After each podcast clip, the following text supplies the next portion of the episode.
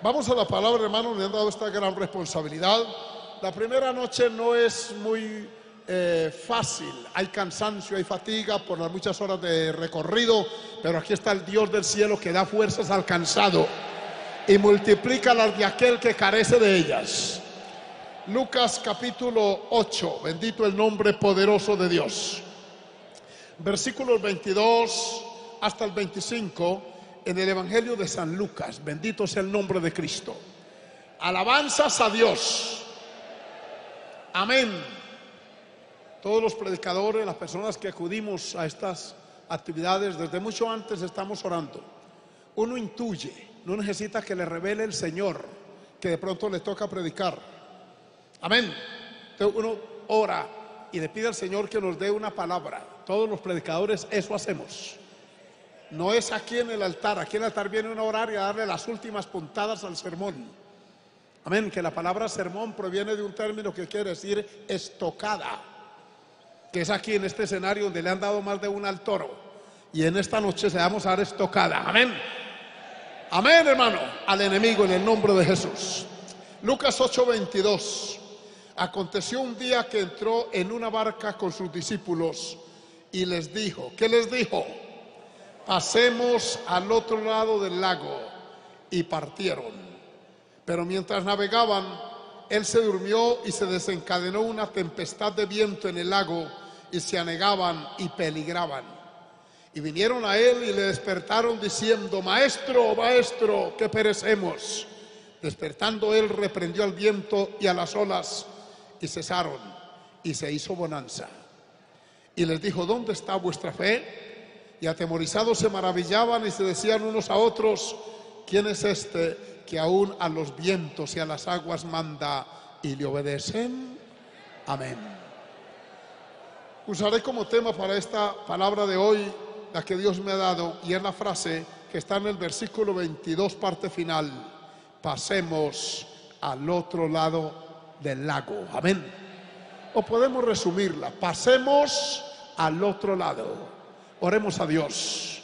Padre y Dios de gloria, muchas gracias por tener la bendición y oportunidad de estar de nuevo, Señor, en este lugar donde tantas veces nos has bendecido.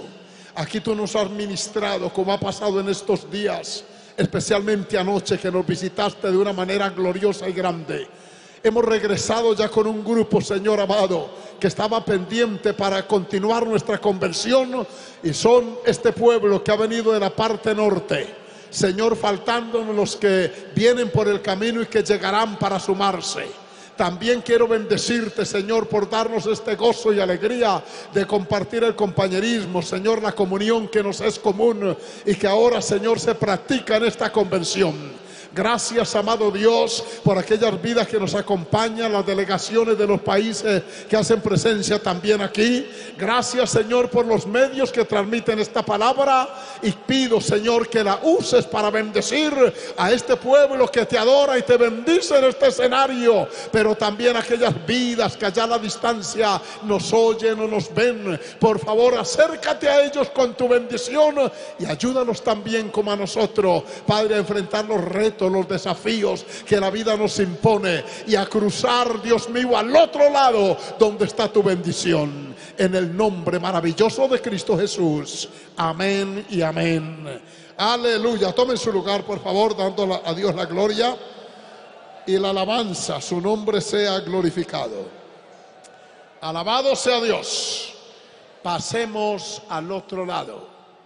Es una orden que el maestro imparte a sus discípulos porque estaban de este, estaban en una parte del lago y había que cruzar al otro lado. En la parte donde Jesús estaba con sus discípulos, pues hubo bendición allí, pero una narración parecida dice en el Evangelio de Juan, cuando hubo una multiplicación de los panes y los peces.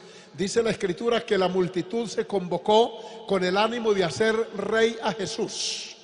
Amén que también dio la misma orden. Cuando él intuyó y vio que esa gente venían con banderas y pancartas y pasacalles para proclamarlo como el que da pan y pez gratis. Porque ellos dedujeron que ese era el buen gobierno que debían tener. Jesús también les dijo esta palabra a sus discípulos, vámonos de aquí.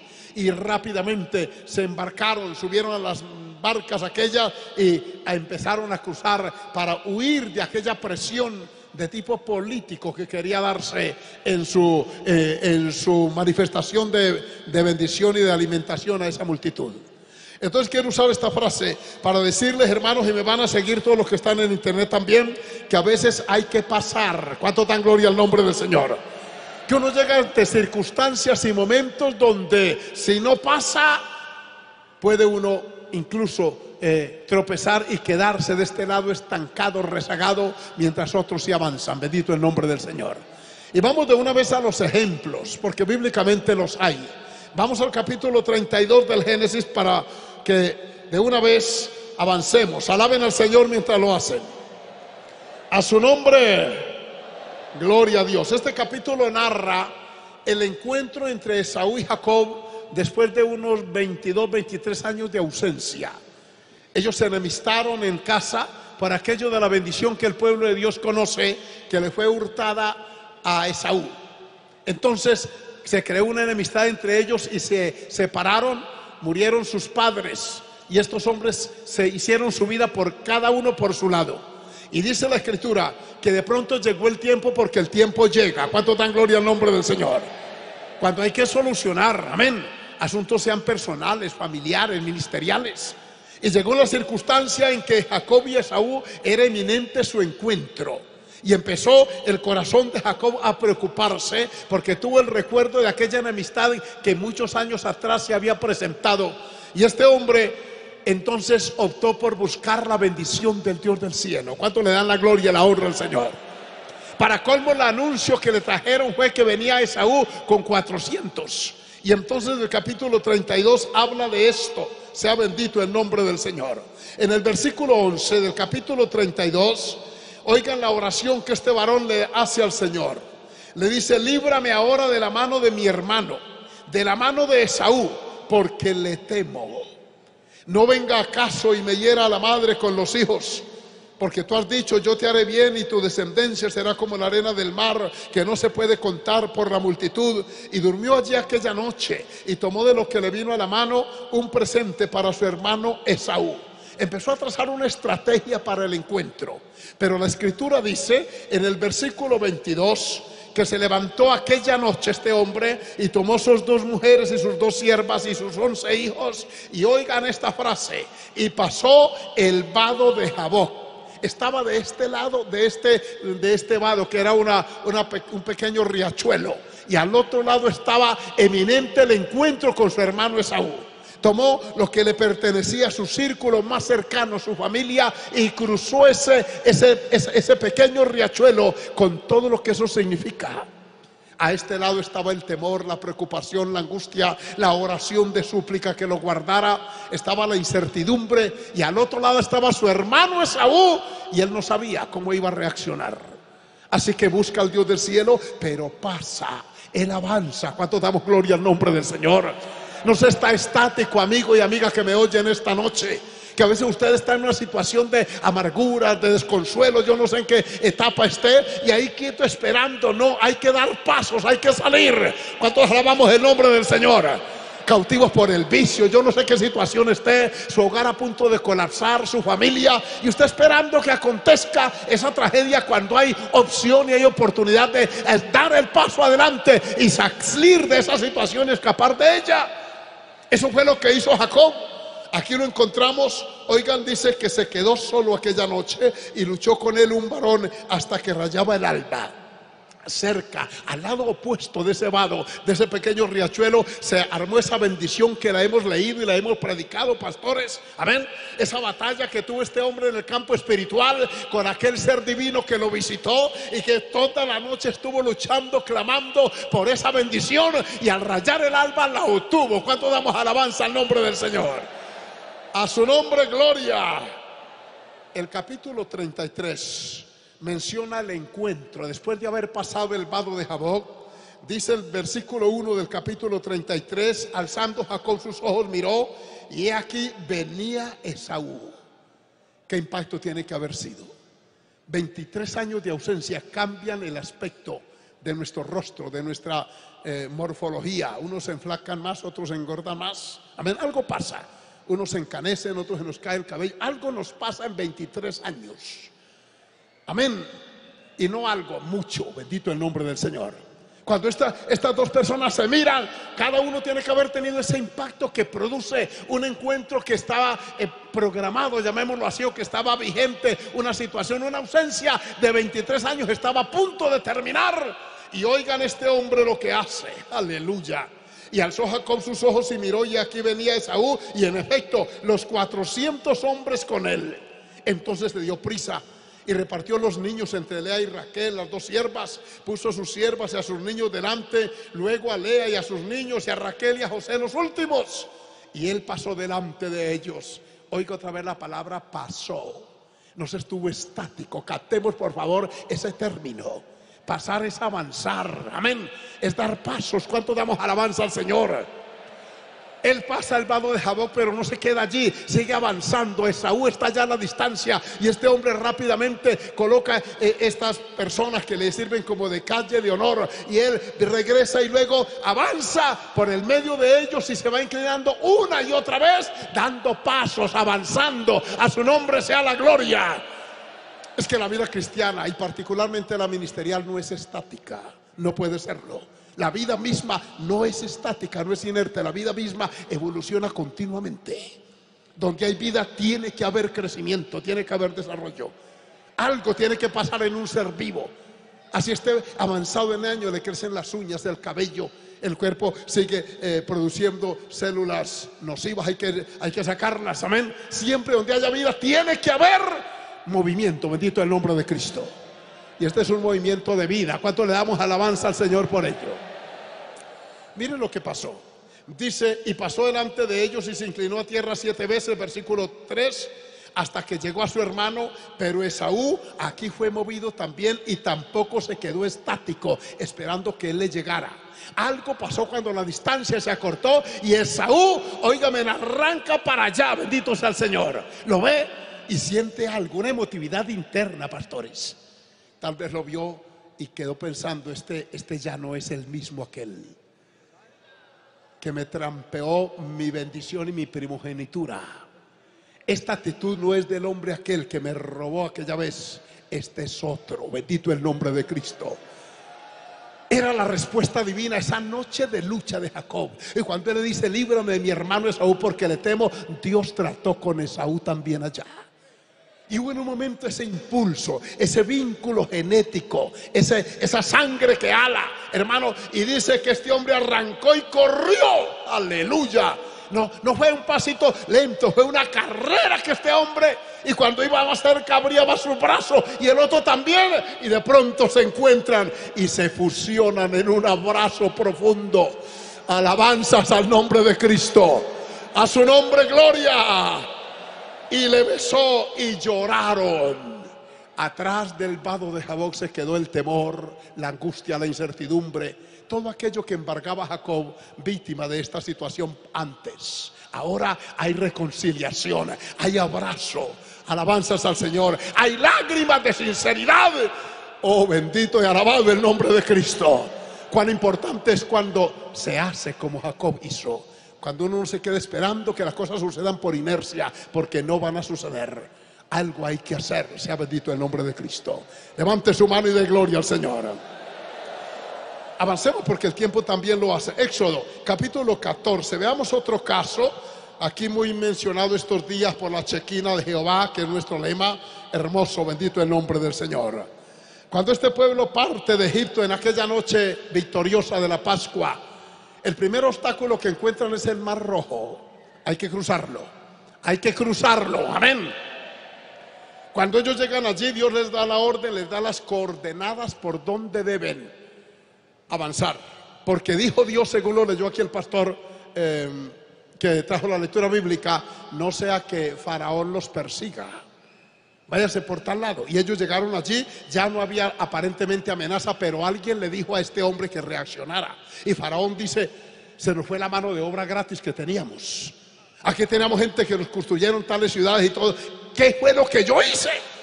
¿Cómo es que autorizo que esta gente se vaya cuando no son útiles? Vamos a recuperarlos, a, regresarlos. Y la cautividad se podía haber repetido, pero el Dios del cielo y su chequina protegió el pueblo. Entonces alabamos el nombre del Señor. Pero veamos un poquito el detalle para sacar la lección aquí. Dice el versículo 9 y siguiendo los pueblos egipcios con toda la caballería y carros de Faraón, su gente de a caballo y todo su ejército, los alcanzaron acampados junto al mar, al lado de Piairot, delante de Baal. Cuando Faraón se hubo acercado, los hijos de Israel alzaron sus ojos y aquí que los egipcios venían tras ellos, por lo que los hijos de Israel temieron en gran manera y clamaron a Jehová, aleluya, a su nombre. Ahí estaban acampados, reposados y tranquilos, pero de pronto alguien levantó la vista y miró allá atrás y había una nube de polvo que cada vez era mayor, de arena y alguien dijo, pero ¿qué es lo que hay allá? Tal vez no es tormenta de arena porque no está venteando. Otros se incorporaron y empezaron a mirar y empezaron de pronto a oír el golpe de los cascos de los caballos que tiraban los carros. Y cuando alguien identificó, dijo, son los carros de Faraón que vienen por nosotros. Nos, volverán, nos volverá a Egipto. Y empezó el desespero en este pueblo, en angustia. ¿Cuánto dan alabanza al Señor? Obvio habían estado cautivos por tantos años, volver a la cautividad no era posible. Señor, ¿qué hacemos? Al frente está el mar, atrás vienen ellos, a este lado desierto, a este lado también. Vienen con carros, con gente de a caballo, con tropas. Nosotros estamos aquí con niños, mujeres y todo esto. Dios mío, cuando alaban el nombre del Señor, haz algo. Alabanzas a Dios. Todos sabemos que Moisés en una angustia porque este pueblo le dijo, mire, ahí vienen por nosotros otra vez, nos hubiéramos quedado. ¿Para qué venir? Para regresarnos otra vez. Y Moisés le dice, Dios mío, ¿qué hago? Y el Señor le dice esta orden a su nombre, gloria. ¿Cuántos alabamos el nombre del Señor? Mire el versículo 15, 14, 15. Entonces Jehová le dijo a Moisés, ¿por qué clamas a mí? Di a los hijos de Israel que había que decirle que marchen, que no se queden quietos, que avancen. Dile que marchen, pero ¿para dónde? Ahí está el mar. Tranquilo, yo me encargo de abrir camino en ese mar. Dígale al pueblo que marche. Y Dios nos está diciendo en esta noche hay que marchar, hay que continuar alabanzas al nombre de Cristo. Oh, alabado el que vive para siempre. El Señor está aquí, hermano. Ha habido palabras de motivación todos estos días. No hay culto que yo no haya sido bendecido aquí en estos días, siempre. Pero estos días no sé, alguna bendición especial he experimentado aquí en estas reuniones, aquí debajo de este escenario. Gloria al nombre del Señor. Marchen, marchen, les dice, y oigan lo que pasa. Y tú alza tu vara y extiende tu mano sobre el mar y divídelo entre los hijos de Israel y entre los hijos de Israel por el medio del mar en seco. He aquí yo endureceré y Dios le dice lo que va a hacer. Y el pueblo se pasa por ese lecho seco, las aguas como un muro al lado y lado los protegieron, avanzaron, los egipcios llegaron hasta ahí y vieron el camino hecho creyendo que el camino de Dios lo transita gente sin arrepentimiento que no puede. Mire amigo que me oye, usted no podrá transitar este sendero a menos que tenga una comunión continua y permanente y la chequina de Jehová está sobre su vida. Esto no es una fiebre religiosa. Este varón que estuvo ayer despidiéndose, el pastor Leal, de los años que ha servido, hermano, más de 40 años, yo le conozco, él me bautizó a mí el 24 de julio del año 77, va a ser 42 años. Hermano, todos estos años no puede ser un entusiasmo temporal, porque el entusiasmo no dura todas esas cuatro, cinco o más décadas que yo veo aquí, varones y mujeres que conozco hace tanto tiempo, y aquí estamos marchando en el camino cristiano. Los egipcios intentaron pasar y cuando cruza Israel al otro lado, Moisés le da la orden y le dice, miren a esa gente que vienen por ese camino y graben en su memoria. Hubieran tenido el celular como ahora, saquen el celular y filmen esto. Porque esta gente que viene tras vosotros, nunca más para siempre los volverás a ver. Ellos se vinieron tras, cometieron el más grande error de su vida, el intentar cruzar el camino tuyo, el camino de Dios. Y el Señor dijo, nunca más. Esa noche murieron todos. Al día siguiente dice la palabra que los cadáveres de los egipcios estaban flotando en las aguas del Mar Rojo y a este lado había un cántico de victoria. Tanto fue así que esta mujer de Dios, la hermana de Moisés, tocó un pandero, lo tomó y empezó a adorar con ese cántico que está en el capítulo 15. Has echado en el mar al caballo y al jinete. Grandes son tus obras, oh Dios. Atrás quedó el temor, la zozobra, la angustia. Atrás quedó la amenaza de Faraón.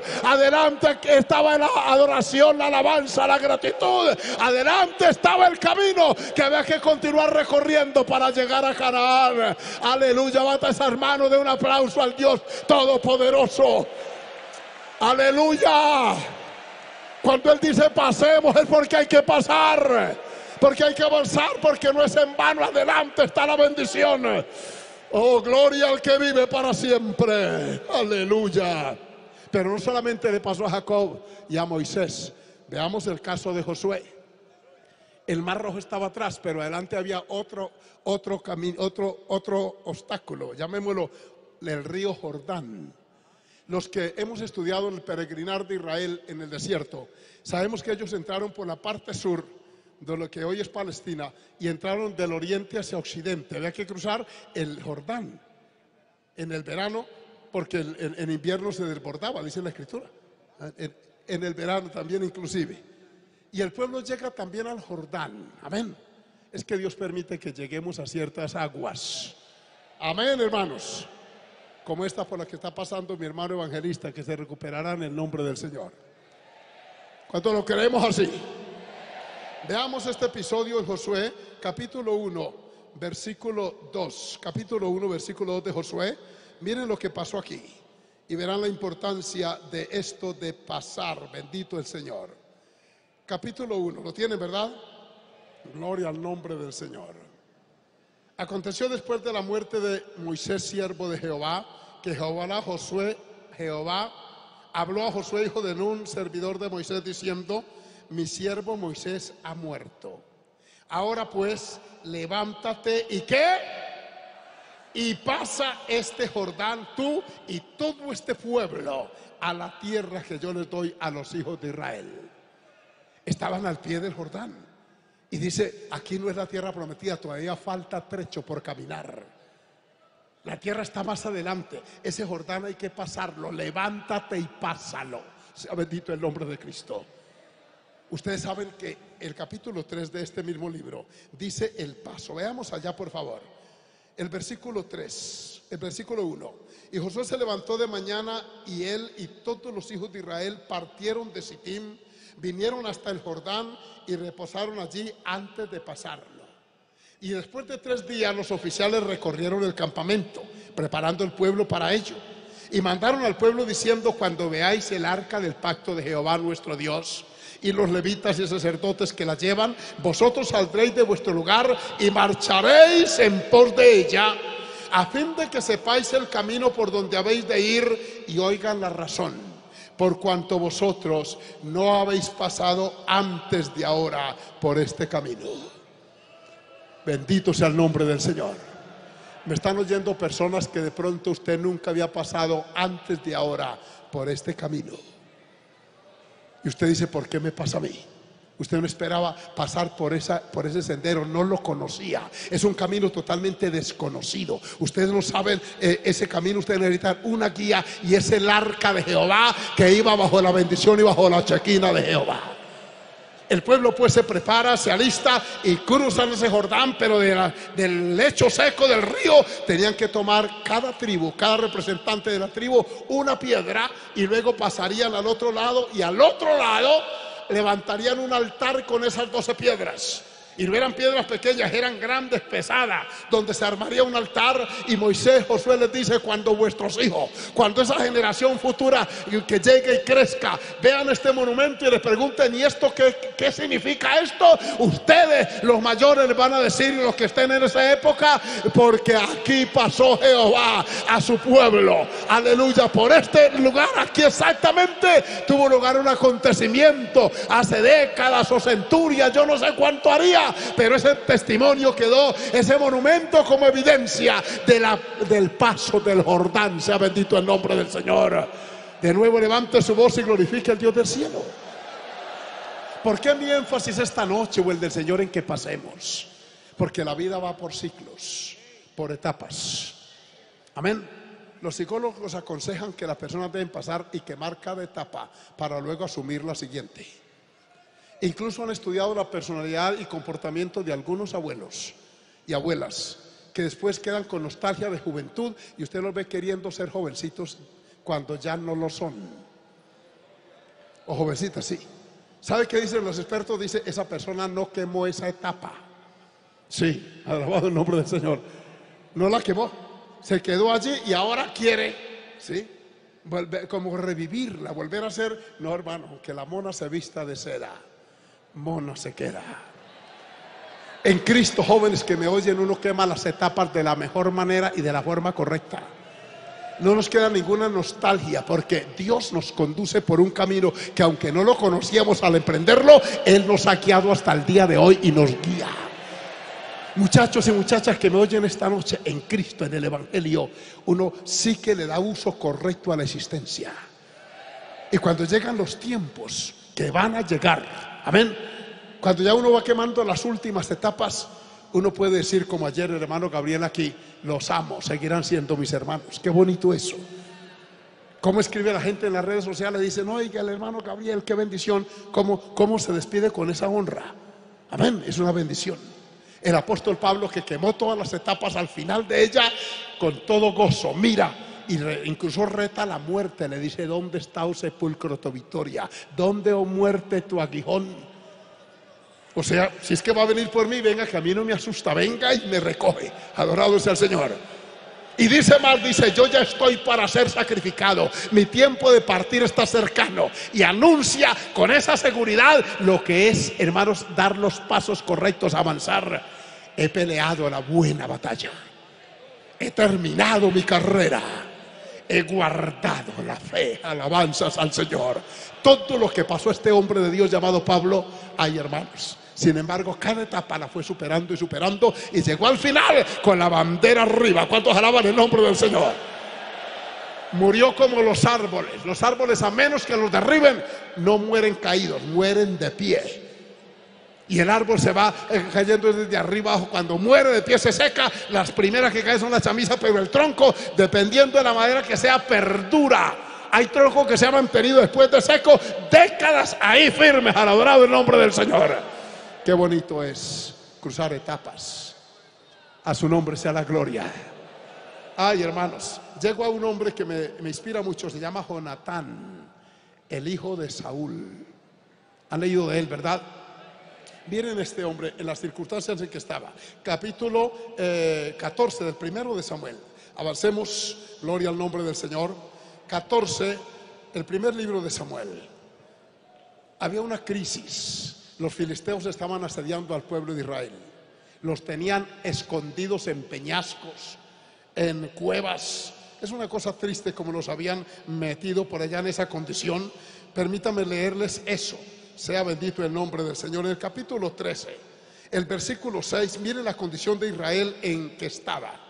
Cuando los hombres de Israel vieron que estaban en estrecho, porque el pueblo estaba en aprieto, porque el liderazgo que tenía era a Saúl y Saúl estaba en una condición muy distante de Dios. Así que el pueblo se desbordó porque cuando el liderazgo se afecta, pues el pueblo también. El pueblo estaba escondido. Dice que estaban escondidos en cuevas, en fosos. Están en el, en el capítulo 13, versos 6, ¿verdad? En fosos, en peñascos, en rocas y en cisternas. Cuanto agujero había, le sirvió a esta gente de escondedero el pueblo de Dios escondidos, amedrantados, asustados y, los filisteos enseñoreándose de ellos. Pero hubo un criado, el hijo de Saúl llamado Jonatán, que le dijo a su criado, esto hay que, esto hay que resolverlo. Adorado el nombre del Señor. Adorado el nombre del Señor. Y trazan un plan. Veámoslo brevemente. Sea bendito el Señor. Ahora sí, versículo 14, 1 capítulo 14, verso 1. Aconteció un día que Jonatán, hijo de Saúl, le dijo a su criado que le traía las armas, ven, pasemos a la guarnición de los filisteos. ¿Oyeron la palabra pasar otra vez?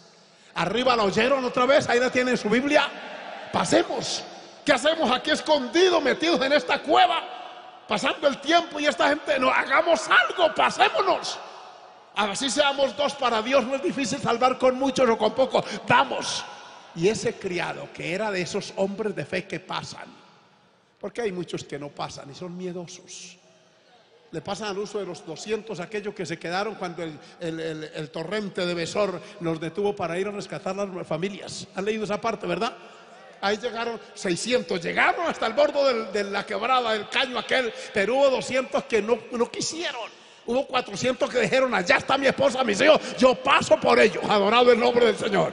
A mí me los entregan, no muero al lado de ellos, pero esa gente es mía, me pertenece, voy por ellos, adorados al Señor. Pero hubo 200 que, ay no, no puedes que yo no sé nadar, dijeron algunos. Otro, es un torrente, está crecido, porque era un torrente. Pero ¿por qué 400 sí se metieron? Y la Biblia dice que hubo 200 que se quedaron, que no pasaron pero 400 se fueron, adorando el nombre del Señor, a la batalla en pos de aquello. Pasaron ese obstáculo, lo vencieron y llegaron y tuvieron victoria. Y dice la escritura que nada se perdió, nada, todo lo recuperaron, porque había decisión, había determinación. Es que cuando uno quiere pasar y se lanza, Dios nos ayuda y nos bendice. A su nombre sea la gloria. Cuántos retos en lo individual, en lo personal, este varón evangelista sabe las experiencias que tuvimos en Arauca hace más de 30 años, que uno salía de la casa cuando no había celular ni nada y no sabíamos si volvíamos o no. Uno tenía que despedirse. Eh, fue una situación terrible la época de los mártires, cuando tuvimos tantos obreros de iglesia cerrada, pero había que hacer la tarea con miedo y temblando, pero lo hacíamos que íbamos a predicar y a veces uno veía esas personas ahí sentadas, armadas, hermano, y uno decía, Dios mío, ¿será que salgo o no salgo? Pero el Dios del cielo nos sacó y pasamos y aquí estamos dando gloria y honra al que vive. Es que la cobardía nunca ha permitido que se cosechen los triunfos, hermano. Para el medroso, para el pusilánime, el que siempre está temblándole la corva, no, ese no se nos llega. Adorado el nombre de Cristo. El que llega es el que se atreve a pasar. Sea bendito el nombre de Cristo. Y Jonatán era un hombre valiente. Dijo, mostrémonos a esa gente. Sí, vamos a ver. Y pusieron una, un santo y seña. Si nos dicen de tal manera, entendamos que Dios nos está guiando y nos lo va a entregar. Y si no, pero el asunto no era fácil. Vean lo que había allí. ¿Cuánto dan gloria al Señor? Versículo 4. Y entre los desfiladeros por donde Jonatán procuraba pasar, noté, procuraba, o sea, él trazó la estrategia, miró el paso, dijo, allá arriba están los, los filisteos, pero esto no era fácil. Miren, dice, entre los desfiladeros por donde Jonatán procuraba pasar a la guarnición de los filisteos, había un peñasco agudo de un lado y, otro del otro lado. Eran tan famosos que les pusieron nombres a los peñascos.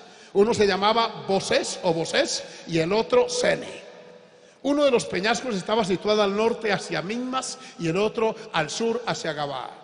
Dijo pues Jonatán a su paje de armas, otra vez oigan la palabra motivante esta noche, ven, pasemos a la guarnición de estos incircuncisos.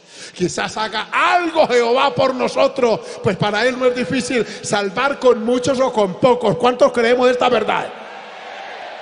Para Dios no existe lo imposible. Vamos, le dijo. Y ese paje de armas, oiga, qué colaborador este hermano. Pastor Carlos, esto es lo que necesitamos. De estos es que Dios necesita en nuestras iglesias. No de aquellos que uno les propone un proyecto y todo, hermano, eso es muy difícil, eso es imposible. No, hermano, eso vale mucho. Ese proyecto no. Y hay gente llena de cobardía, hermano. Este criado es diferente. Cuando él le dice, pasemos, le dice, haz todo lo que tienes en tu corazón. Ven, aquí estoy contigo, a tu voluntad. Aleluya. Como que dice, vamos para adelante y arrancan en, esta tarea. Y entonces vamos a pasar a esos hombres y nos mostraremos a ellos. Si nos dijeran así tal, y dice el versículo que sigue en el 11, se mostraron pues ambos a la guarnición de los filisteos y aquí dijeron los filisteos, mire cómo Dios los confundió. Cuando vio que asomaron las dos cabezas allá en esos peñascos, los filisteos dijeron, están saliendo los hebreos de las cavernas, de los escondites donde los tenemos amedrantados. Y los hombres de la guarnición respondieron a Jonatán y a su paje de arma, ven, subid a nosotros y os haremos saber una cosa. Entonces Jonatán dijo a su paje de arma, ahí en la oreja cerquita, sube tras mí, porque Jehová los ha entregado en manos de Israel. Ellos habían trazado el plan, pastores. Ellos estaban claros en lo que iban a hacer. según el aspecto que veamos, según veamos, cuando ellos le dijeron, vengan, vengan, les vamos a contar algo, porque están saliendo. Estos son los primeritos que salen asustados. El hambre, la condición de, de bueno, de temor los está haciendo salir. Y cuando dijeron eso, él le dijo, venga conmigo porque Jehová nos entregó esta gente. Alabado sea el Señor. Oh, gloria a Dios. El versículo 13. Y subió Jonatán, miren con qué condición, trepando con sus manos y sus pies. ¿Era difícil o no lo era? Era un acantilado. Para uno tener que usar las manos y los pies para trepar es porque es demasiado pendiente el camino. Normalmente uno camina así sea inclinado, pero uno no usa casi la mano a menos que sea extremadamente necesario. Era tan fuerte aquello, ese obstáculo era tan insalvable que hubo que usar las manos y los pies. Y ahí iban ellos y decían, sube tras mí, sube tras mí, adorado sea el Señor. Y de pronto empezó a aparecer el primer filisteo y entonces Jonatán le dio el primer golpe y lo dejó como dijera una puertorriqueña, aturdido. Amén. Alabado el nombre del Señor. Y luego el criado le dio el segundo golpe y ya ese no iba a reaccionar más. Y otro y otro, y ahí iban cayendo. Miren lo que dice la palabra: adorado sea el nombre del Señor. Dice: Y subió Jonatán trepando con sus manos y sus pies, y tras él su paje de armas. Y los que caían delante de Jonatán, su paje de armas que iba tras él los mataba. Y fue esta primera matanza que hicieron Jonatán y su paje de armas, como 20 hombres en el espacio de una media yugada de tierra. O sea, estaban amontonados. Y el versículo 3, 15, eh, y hubo pánico en el campamento y por el campo y entre toda la gente de la guarnición y los que habían ido a merodear, también ellos tuvieron pánico y la tierra tembló. Hubo pues gran consternación, alabanzas al nombre de Cristo. Oiga, la determinación de estos dos hombres produjo que Dios bendijera el pueblo y diera la victoria. El pánico divino cayó sobre el campamento filisteo y Dios le dio una gran victoria al pueblo. ¿Pero por qué? Porque se atrevieron a trepar, a avanzar, a pasar. Mientras estuvieron escondidos no pasó nada. Mientras usted esté inerte en esa condición no pasa nada. Mientras usted acepte ese marido pecador, borrachín siempre y llore, mujer que me oye, hay que hacer algo, hay que pasar al Dios del cielo a pedir su ayuda y su gracia. Mientras usted solamente diga, buscando algunos, es donde hay una sede de alcohólicos anónimos. A mí me dijo una vez uno, hermano, por aquí donde hay una fundación, yo estoy buscando una fundación a ver si me rehabilito, porque ya he estado como en cinco y no ha pasado nada. Yo le dije, usted no necesita una fundación, necesita un encuentro con Jesucristo, el Dios del cielo. Aleluya. Cuando la persona se determina a pasar, y todos los que están aquí en este altar hemos determinado pasar y no ha sido fácil. Hemos encontrado peñascos, hemos encontrado el mar rojo, hemos encontrado el Jordán crecido, lo que sea. Pero Dios nos ha dado su mano, su gracia. Y aquí estamos diciéndole a ustedes que sí se puede tener victoria. Que no hay que aceptar la humillación de los filisteos. Jonatán dijo: Es imposible que sigamos aquí bajo esta condición. Vamos a hacer algo al muchacho. Y el muchacho le dijo: Aquí estoy, ¿qué es lo que hay que hacer? Adorado el nombre del Señor. Y Jonatán le dijo: Pues hay que pasar. Está muy difícil, no se preocupe. Yo voy tras usted y arriba con la espada ahí en la cintura, pendiente. Cuando llega el primero, tome. Y lo miró blanqueando el ojo. Y Jonathan dijo: eh, eh, El criado dijo: Ay, qué pena, pero yo ah, viene otro más y tome el primero. Y así, eso es la victoria, hermano. Está el gozo, aleluya.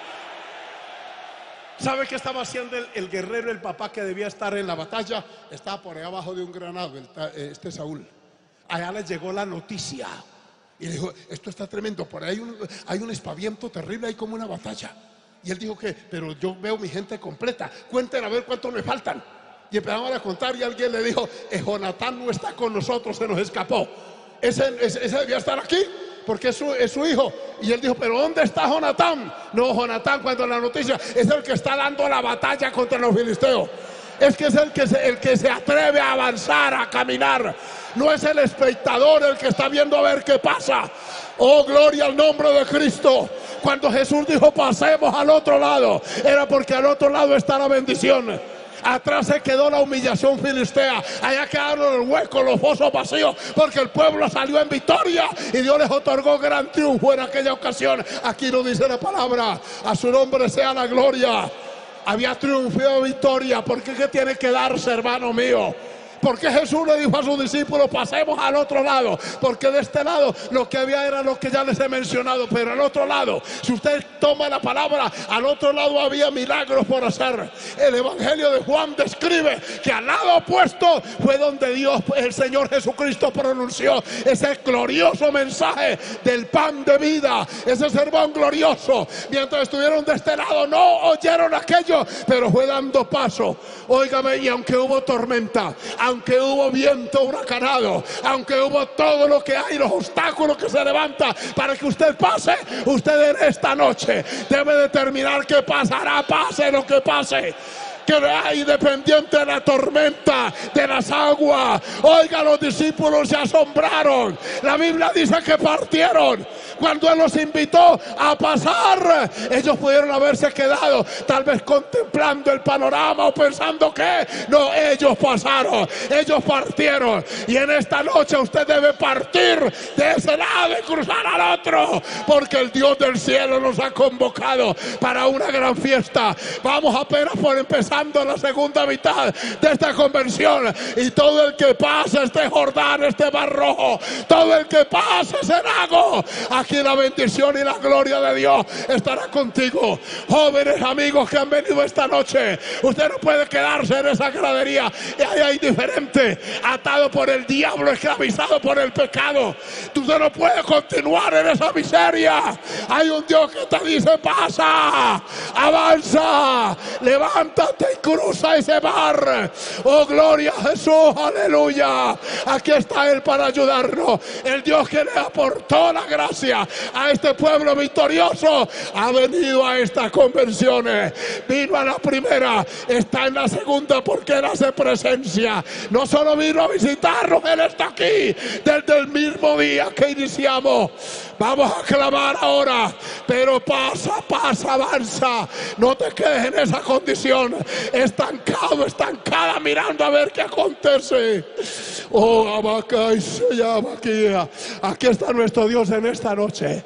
Yo quiero invitar a las almas que se mezclen aquí entre estas otras vidas. Aquí hay amigos y amigas que necesitan pasar. Hay jóvenes decepcionados en la vida, en lo sentimental, en lo académico, en lo social, en lo familiar. Yo no sé en qué área. Usted está estancado a este lado. En esta noche Dios te invita y te dice, vamos, crucemos al otro lado. No nos quedemos aquí. Hay pastores que tal vez han venido con no sé qué en la cabeza, pensando en qué va a pasar. Lo que está pasando ya está aquí. En la presencia, la chequina de Jehová, dándonos la fuerza para retomar la marcha y avanzar. Obrero de Dios que ha venido en esta hora. Los que están en la platea, los que están allá arriba, aquí está el Dios del cielo para bendecirnos. Venga, pero venga clamando. Venga los jóvenes, las señoritas, las damas, los caballeros. Hombre que me oye en esta noche, que ve que su hogar se desmorona, que su familia se desintegra. Pasa, pasa ese lago. Oye, júntate al pueblo, que somos parte de la victoria, que somos objeto de la misericordia divina. Aleluya, vamos a levantar ese clamor. Expon tu queja, habla con Él en esta noche gloriosa. Dile que tú quieres pasar, que no quieres continuar en esa miseria, en esa condición y verás lo que hay al otro lado. Experimentarás esta gloria, esta visitación, este toque divino que está del otro lado, a este lado del mundo. No hay más que pecado, maldad, perversidad, vicio. A este lado no hay más que toda la inmundicia que el mundo y su parafernalia trae. Al otro lado está la bendición de Dios del cielo. Y están pasando las almas. Yo veo vida que está pasando por todos estos lados. Aquí está Dios en esta noche. Aquí está Él en esta noche para tenderte su mano y ayudarte.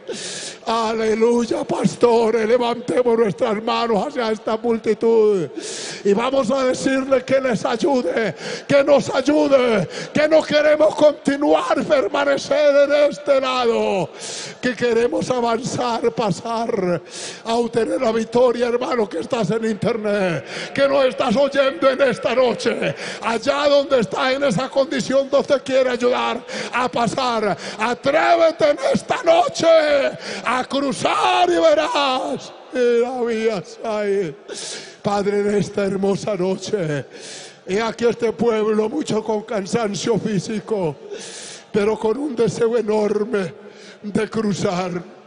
Aquí están, Dios mío, pastores que han venido con angustias y preocupaciones algunos con incertidumbre, Señor amado.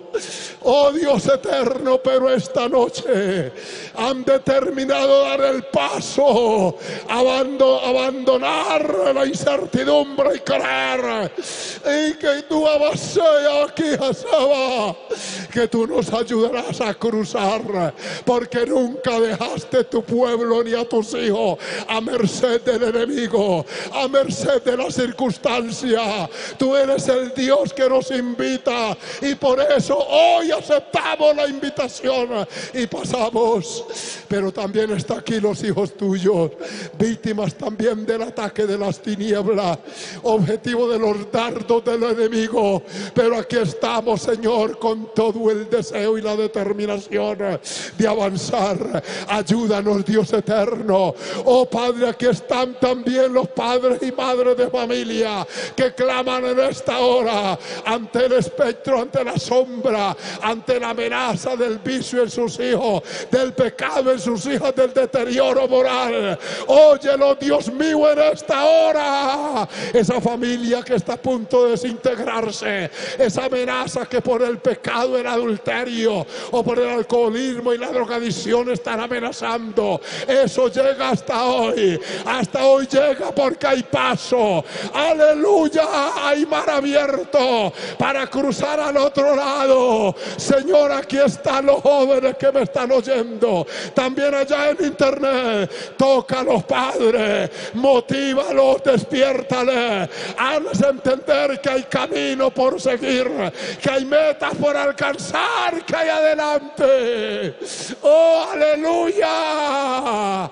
Mira las almas que han pasado, que están sumándose a este pueblo aquí mezclado. Perdona sus pecados, que ellos puedan dejar atrás el vicio, la atadura, que puedan abandonar con tu ayuda, Señor, todo pecado, toda maldad que nos asedie y vengan al arrepentimiento, a la conversión, a la vida tuya, esta que nos has permitido vivir, esta que nos has dado el gozo de disfrutar, esta vida hermosa, esta vida con lucha, pero con victoria que tú nos concedes ahora, Padre.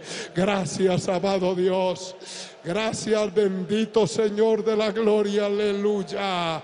Aleluya.